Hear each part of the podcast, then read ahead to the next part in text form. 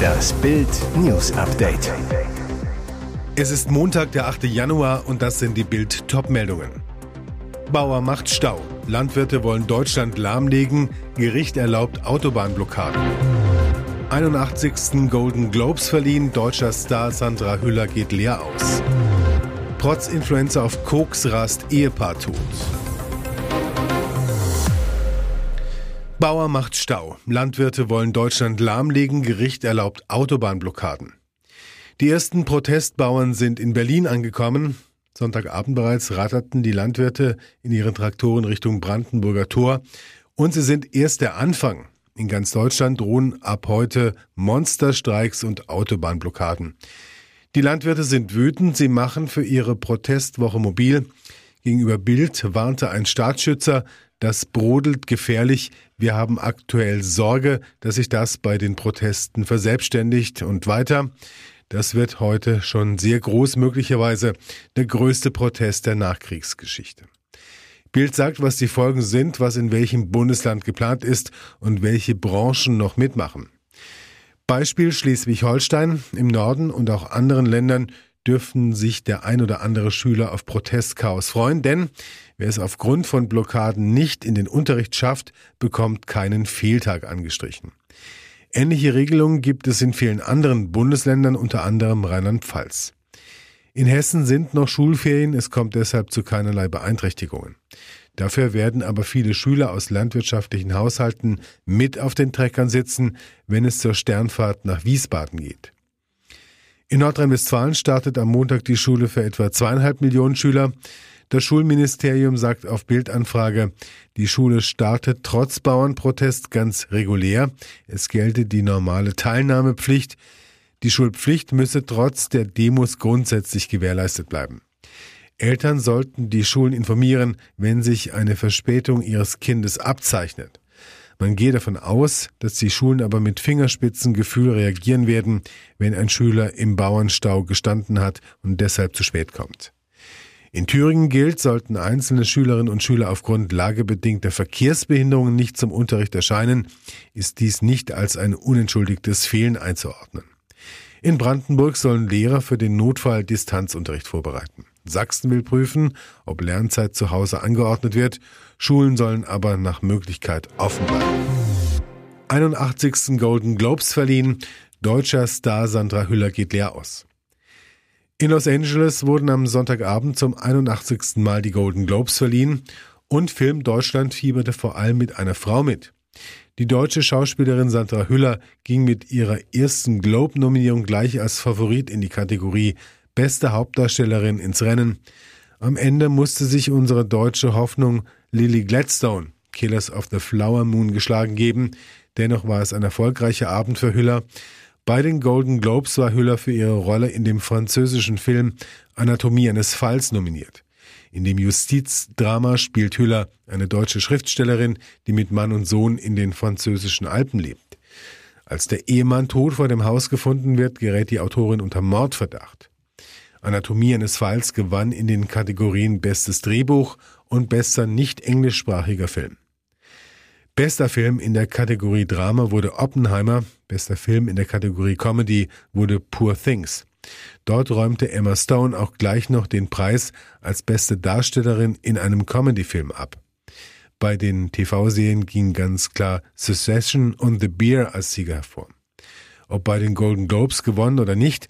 Sandra Hüller hat die Taschen voll mit Preisen, auch wenn Hüller ihren internationalen Durchbruch bereits 2016 hatte, als sie in Cannes mit der Komödie Toni Erdmann gefeiert wurde, scheint jetzt ihre Zeit auf der ganz großen Bühne zu kommen. Trotz Influenza auf Koks rast Ehepaar tot. Nur ein schlichtes Holzkreuz erinnert an das Drama, das sich hier in Briesen in Brandenburg ereignete. Am Kreuz hängt eine Zeichnung, ein Herz und die Worte Oma und Opa. Die Enkeltöchter haben es aufgestellt. An dieser Stelle war es vor sechs Tagen zu einem schrecklichen Unfall gekommen. Bildhauer Roland R. und seine Frau Rita R. kamen in ihrem blauen Skoda ums Leben. Roland R. wollte seine Frau zur Physiotherapie bringen, dann kam Noah F. am Steuer seines 585 PS AMG Mercedes herangerast, rammte den Skoda des Rentnerpaars von der Straße. Der Musiker und Influencer, mehr als 100.000 Follower bei Instagram, hat laut Polizeibericht die Vorfahrt missachtet. Ein Zeuge, der Spoiler am Heck, war nach dem Crash ausgefahren. Heißt, Noah F. muss mindestens 80 gefahren sein, als er die Vorfahrt nahm. Fakt ist, obwohl ein Vorfahrt-Gewehrenschild für Noah F. klar angezeigt hat zu bremsen, tat er dies offenbar nicht. Der Protz Mercedes krachte seitlich in den aus Wilmersdorf kommenden Skoda Fabia auf der L384, heißt es im Polizeibericht. Noah F. hatte Silvester und Neujahr offenbar mit seiner Beifahrerin in einem nahegelegenen Wellnesshotel verbracht. Dafür hat er sich den AMG Mercedes bei einer Münchner Mietwagenfirma ausgeliehen. Warum er über die Kreuzung raste, unklar. Aber Noah F. stand unter Drogen. Laut Polizeibericht hat der Test auf Kokain positiv reagiert. Im Klinikum Markendorf in Frankfurt-Oder wurde ihm Blut abgenommen. Das genaue Ergebnis steht noch aus. Ihm wurde der Führerschein abgenommen hatte er ihn noch nicht lange und da bekam er ihn erst kürzlich zurück. Polizeisprecher Justus Hille, der Fahrer befand sich noch in der Probezeit. Gegen Noah F. wird jetzt wegen fahrlässiger Tötung ermittelt. Nordrhein-Westfalen droht das nächste Verkehrschaos. A1 Rheinbrücke bald zwei Wochen voll gesperrt. Die Bauernproteste sind in vollem Gange, inklusive Autobahnblockaden und schon droht der nächste Verkehrskollaps in Nordrhein-Westfalen. Die A1 wird ab dem 19. Januar zwischen dem Kreuz Leverkusen und Köln-Niel als Vorbereitung für die Freigabe der Leverkusener Rheinbrücke voll gesperrt, und zwar bis zum 4. Februar. Die marode Brücke ist seit 2016 für den Lkw-Verkehr ab dreieinhalb Tonnen gesperrt. Nun ist der erste Teil der neuen Brücke fertig und soll Anfang Februar eröffnet werden, teilte die Autobahn GmbH mit. Autofahrer müssen sich auch darauf einstellen, dass eine Nebenstrecke in der Zeit nicht befahrbar sein wird. Die A59 kann zwischen dem Autobahndreieck Monheim Süd und der Zufahrt an der Leverkusener Rheinallee in beide Richtungen ebenfalls nicht genutzt werden. Die neue Rheinbrücke Leverkusen soll einmal aus zwei parallelen Teilbauwerken, sogenannten Geschwisterbrücken, bestehen. Das erste Teilbauwerk soll Ende 2023 fertig werden.